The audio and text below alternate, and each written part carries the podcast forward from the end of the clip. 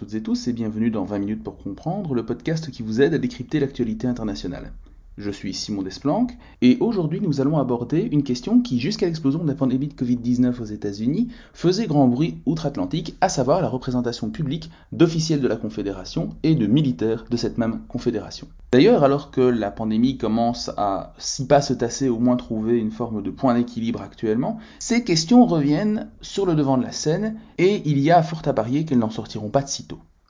Aussi, l'épisode d'aujourd'hui entend proposer un regard plus historique revenir brièvement sur les sources de cette euh, polémique en s'intéressant notamment à la Confédération en tant que telle et à la manière dont son souvenir a évolué au fil du temps.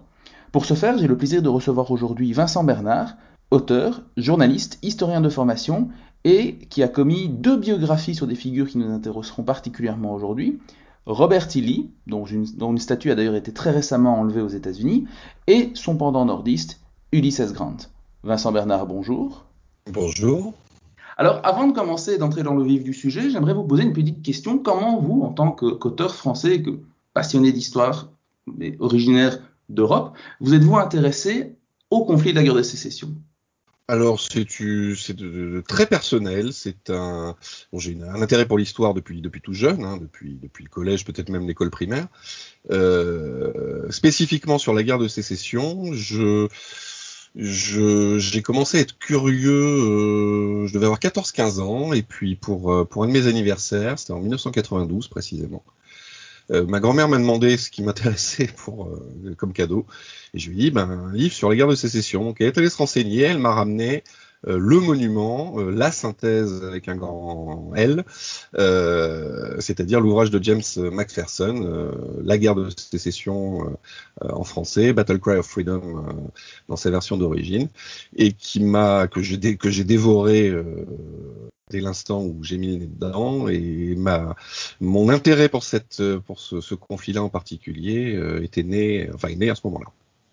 Effectivement, je pense que c'est un ouvrage qui a marqué beaucoup, beaucoup, de, disons, d'Européens intéressés par ces questions. Et à ma connaissance, je pense qu'en français, c'était vraiment la première synthèse accessible sur ce conflit. Euh, et qui ne faisait, disons, ne tombait pas dans une sorte de panégyrique. Alors vous pouvez me corriger si je me trompe, mais effectivement, c'était, euh, c'était un ouvrage révélation en tout cas. On, peut, on peut, il y, avait, il des ouvrages avant, mais le, disons que le, Macpherson a été célébré aux États-Unis euh, à, juste titre.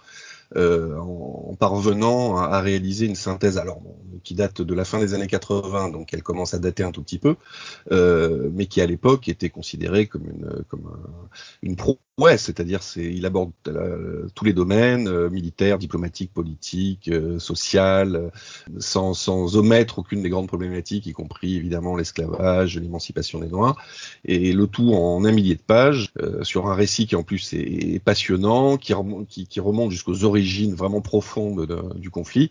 Donc c'est un c'est pas tellement qu'il n'y avait pas de, de, de bons bouquins avant, c'est que il, a, il a vraiment marqué une étape dans l'historiographie en réalisant cette synthèse-là.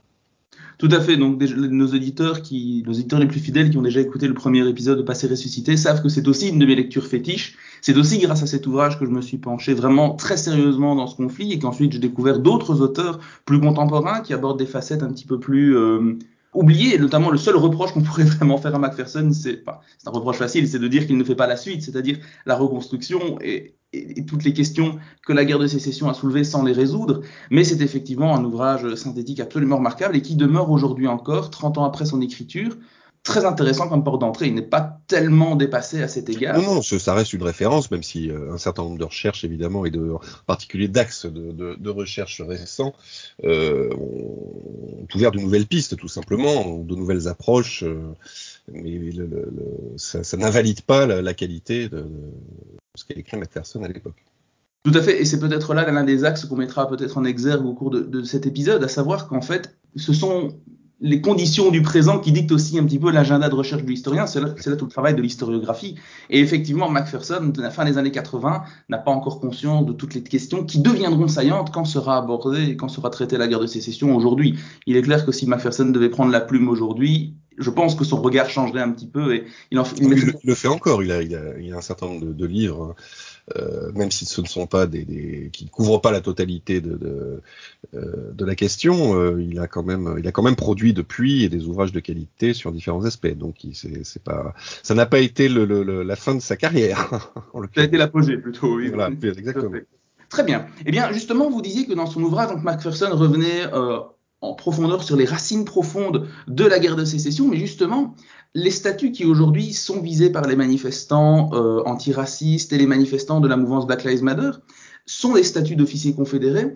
Qu'est-ce que, d'abord, la confédération, qu'est-ce que c'est? Alors, la confédération, bah, c'est une, ça a été un mouvement de, sécession euh, de d'un puis sept puis onze États du Sud des États-Unis euh, suite à l'élection de d'Abraham Lincoln le 6 novembre 1860.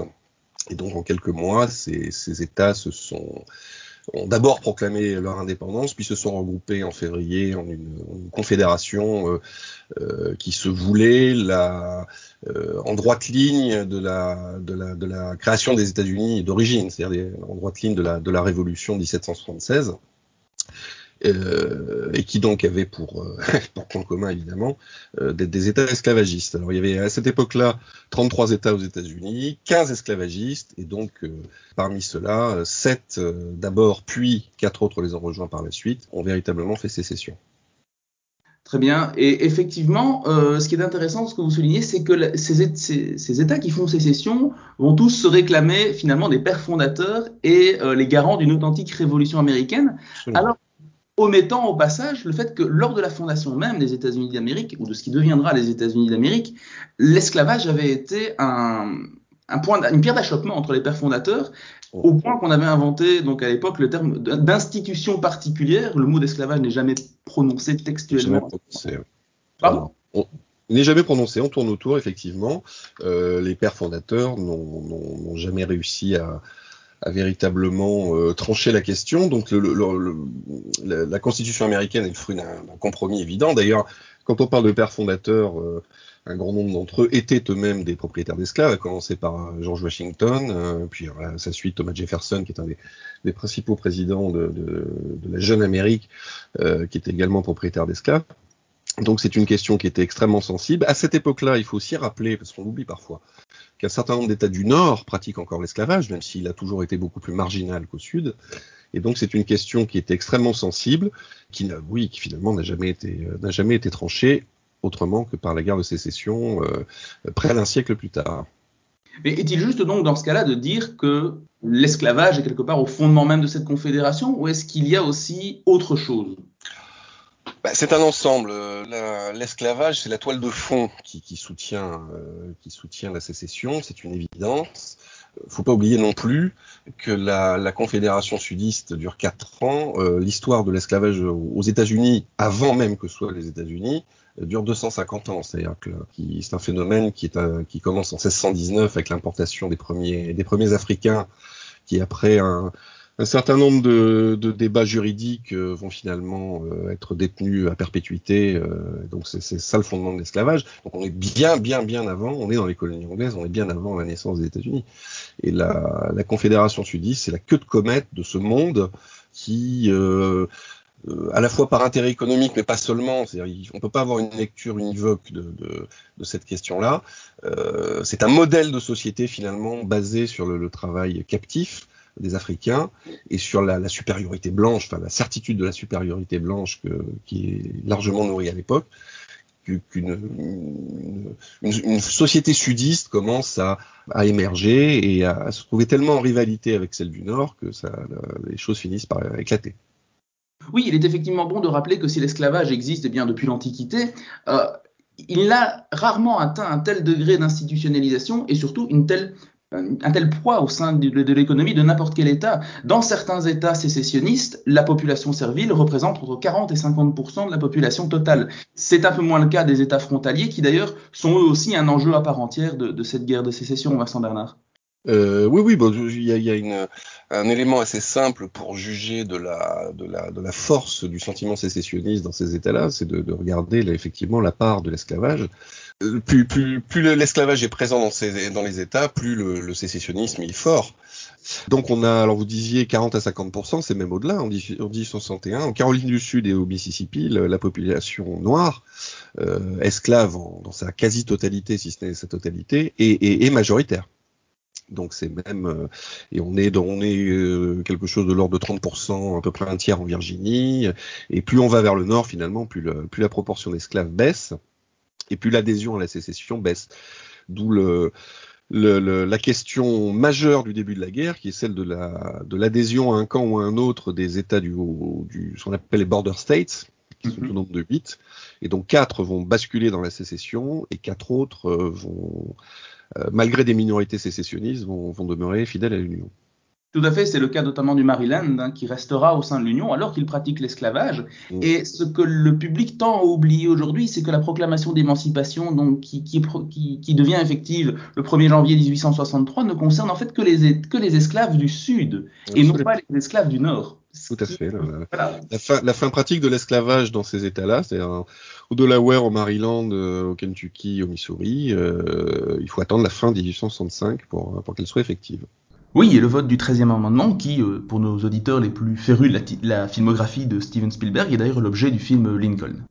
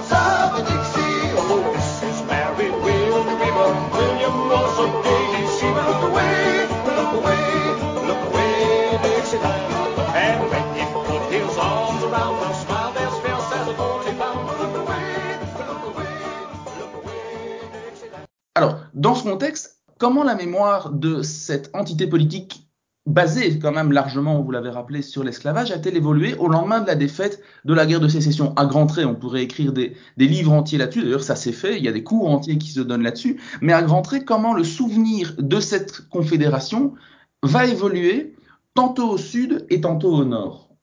Oui, alors effectivement, c'est assez complexe, mais enfin, l'immédiate après-guerre est, est, marquée par une période euh, dite de reconstruction où, la préoccupation est, de, est de, de, réintégrer les États du Sud dans des conditions d'émancipation des esclaves, et ça va très très mal se passer, puisque au, bout de quelques années, euh, le, le, la, dire les blancs, euh, pour simplifier, reprennent, reprennent le pouvoir dans ces états-là.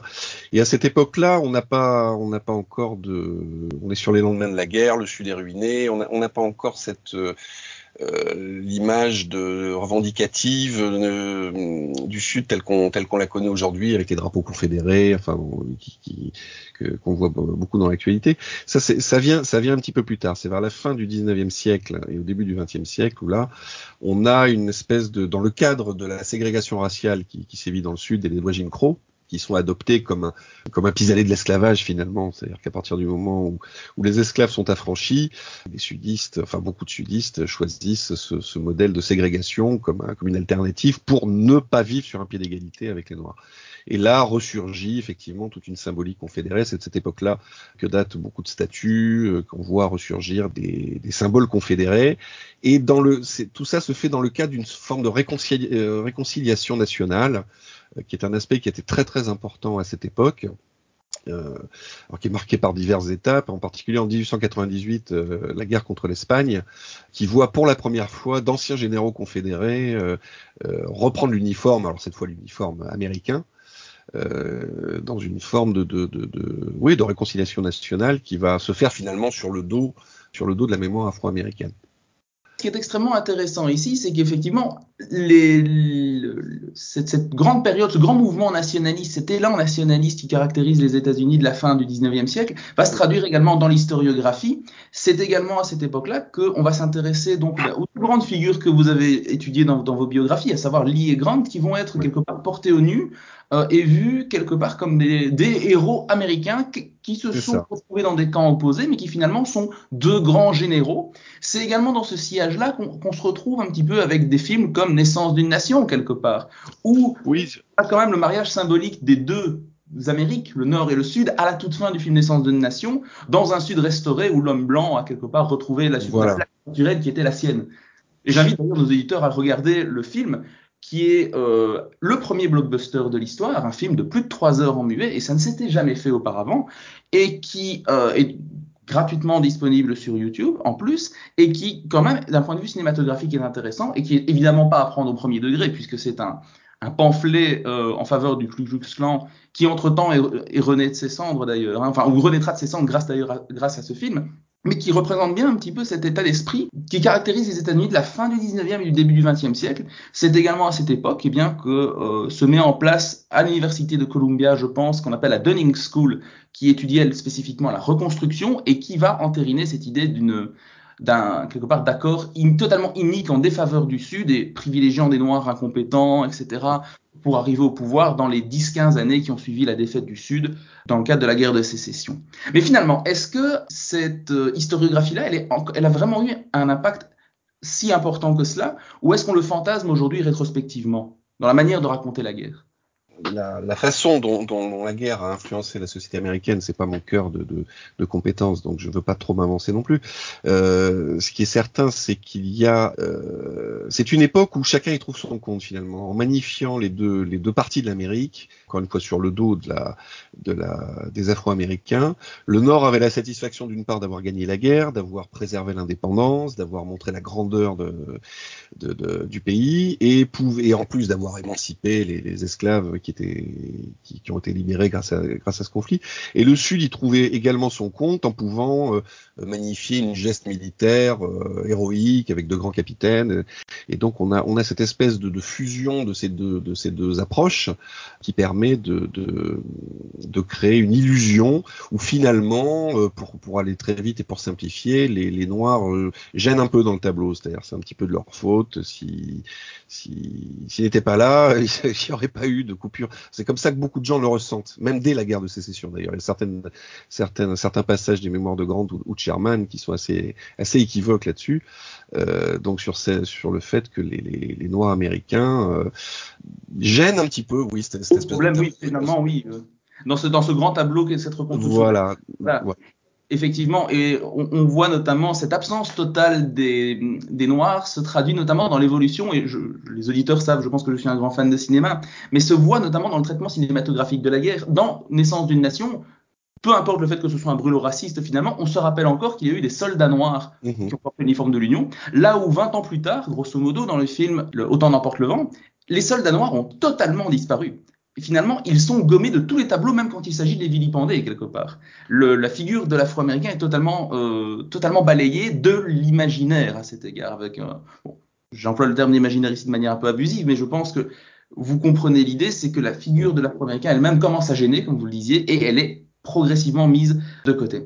Mais à cet oui. égard, lors des, des, conversations préliminaires que nous avons pu avoir, vous, vous, vous et moi, vous aviez dit que à ce niveau, on pouvait peut-être comprendre le, mouvement Black Lives Matter et cette volonté d'enlever les, les, statues, ou en tout cas de, de repenser considérablement l'aménagement de l'espace public dans le Sud comme un retour de balancier. Est-ce que vous pourriez expliciter quelque peu, du coup, ce que vous entendiez par là à ce moment-là?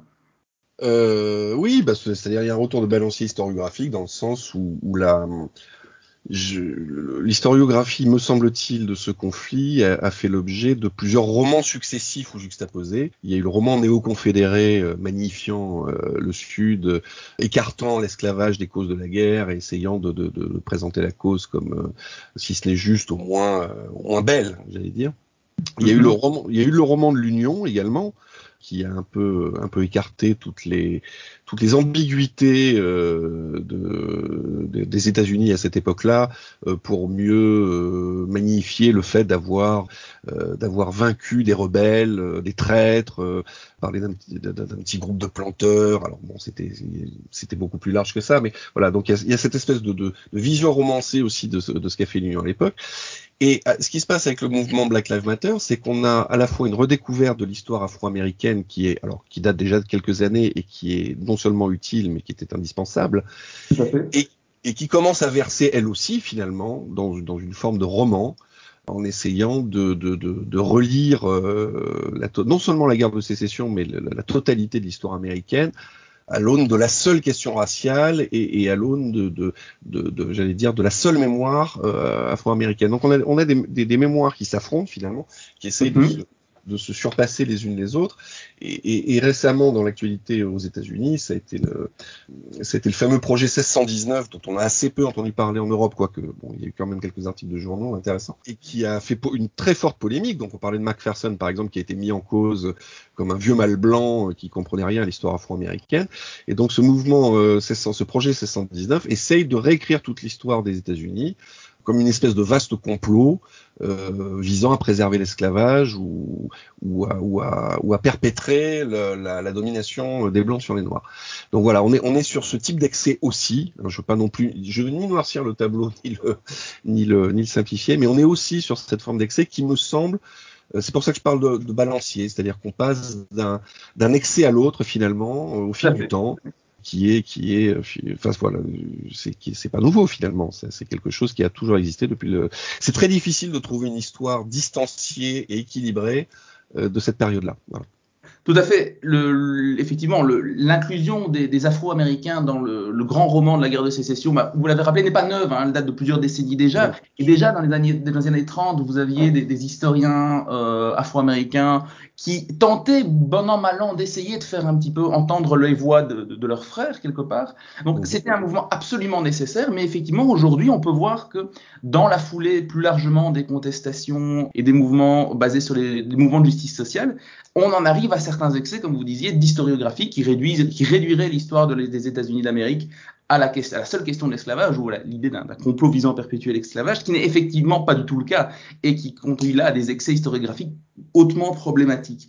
Mais euh, j'aimerais terminer maintenant euh, cet épisode avec finalement le regard que vous, en tant qu'historien qui avez écrit une biographie sur Robert Lee, portez sur les contestations autour de la figure particulière de Robert Lee. Parce que Robert Lee lui-même est devenu quelque part le cœur de ce roman, d'un certain roman national néo-confédéré.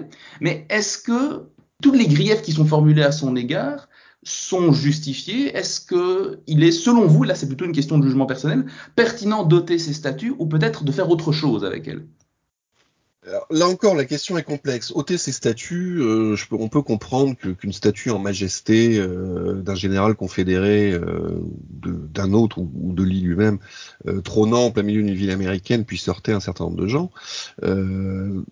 Donc c'est pas nécessairement sa place. D'un autre côté, il y a une légende dorée de Lee qui était quasi sacralisée dans le sud. Enfin, ça, ça, m'était même ridicule de encore une fois, c'est le problème de, de, de, personnages assez complexes. Moi, j'ai pas de vision euh, claire, définitive euh, de, de, ces personnalités-là. C'est quand on les remet dans leur contexte, tous les excès paraissent dérisoires. C'est-à-dire que Lee, la figure de Lee, qui a une légende dorée autour de lui euh, de la part des néo-confédérés qui en ont fait une espèce de mythe euh, quasi divinisé, il y a aujourd'hui une légende noire qui en fait le parangon de l'esclavagisme, euh, le général en chef de la Confédération, à cause de qui euh, des centaines de milliers d'Américains sont morts.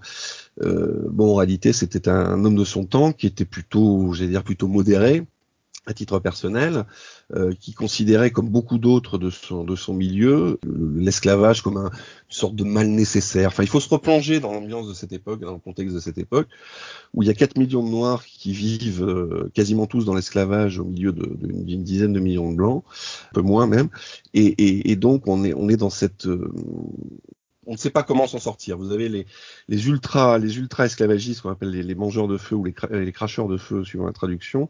Anti-union quelque part. Voilà, et qui, qui, alors eux sont des, sont des fous furieux de l'esclavage. Certains veulent même euh, veulent même rétablir la, la traite la traite euh, depuis l'Afrique. Et puis vous avez un tas d'autres qui considèrent que, comme Lee par exemple, que bah, il faudra bien que l'esclavage euh, s'éteigne un jour parce qu'on sait bien que c'est pas c'est pas terrible terrible, mais qu'il faudra trouver euh, une, un équilibre social entre les noirs et les blancs. Et le, racisme, c'est là où il est compliqué de se remettre dans la dans la dans la peau de, de enfin en tout cas dans le contexte de l'époque. Le racisme est, est, est partagé à peu près partout. C'est-à-dire qu'il n'y a pas un camp antiraciste et un camp raciste, il y a un camp esclavagiste et pro-esclavagiste, tout à fait. Voilà est déjà en partie à nos auditeurs, donc dans le premier épisode de Passer ressuscité, Effectivement, non, il n'y a pas de souci, mais c'est justement un, rappel important, et vous, avez raison de le dire. On pouvait à l'époque être anti-esclavagiste pour des raisons purement économiques, et pas du tout pour des questions morales. Oui, et puis, et puis même, j'ai une phrase que j'avais notée là justement euh, pour la, parce que je, la trouve très intéressante de Frédéric Douglas, qui est le grand leader noir euh, de l'époque euh, des, des, années 1850-1860, et euh, qui explique même dans la gestion de la cause anti-esclavagiste, il est jugé absurde qu'un homme de couleur prétende à plus que suivre les directives données par ses hommes supérieurs, dit-il en parlant des blancs abolitionnistes. Donc, je pense que ça, ça dit tout, c'est-à-dire le, le racisme. C'est contexte le racisme peut être condescendant, il peut être paternaliste, il peut être... mais il y a cette idée de fond que les noirs ne sont pas tout à fait les égaux euh, des blancs, voire pas du tout quand on est quand on est un sudiste convaincu. Euh, et donc il y a cette hiérarchie mentale qui est qui est intimement partagée et qui fait que donc les les, les, les, lignes de partage, les lignes de clivage sont beaucoup plus complexes que la, la simple euh, abolition d'un côté, esclavage de l'autre. Voilà. Lee fait partie, comme Lincoln d'une certaine façon, tout à fait. Lincoln et Lee, quelque part, sont, sont, des, sont des pragmatiques et des, relativement des centristes sur cette question. Absolument. Donc il y a des ambiguïtés, il y a des complexités, il y a des, des choses qu'il faut, qu'il faut lire de près euh, pour, euh, pour, pour comprendre véritablement le, le, le contexte et l'ambiance de l'époque. Vincent Bernard, un très grand merci pour votre disponibilité, pour vos réponses et surtout pour votre euh, votre capacité de synthèse. J'espère que nos éditeurs auront apprécié. Je leur donne déjà rendez-vous pour la sortie de votre prochain livre qui portera cette fois-ci de manière plus générale sur la guerre de sécession, spécifiquement sous l'angle militaire. Et il y a fort à parier que je serai l'un des premiers lecteurs. Nous espérons en tout cas qu'il sortira assez vite dans le courant de l'année 2022. D'ici là, portez-vous bien et Vincent Bernard, merci encore d'avoir accepté notre invitation. Merci à vous de m'avoir reçu.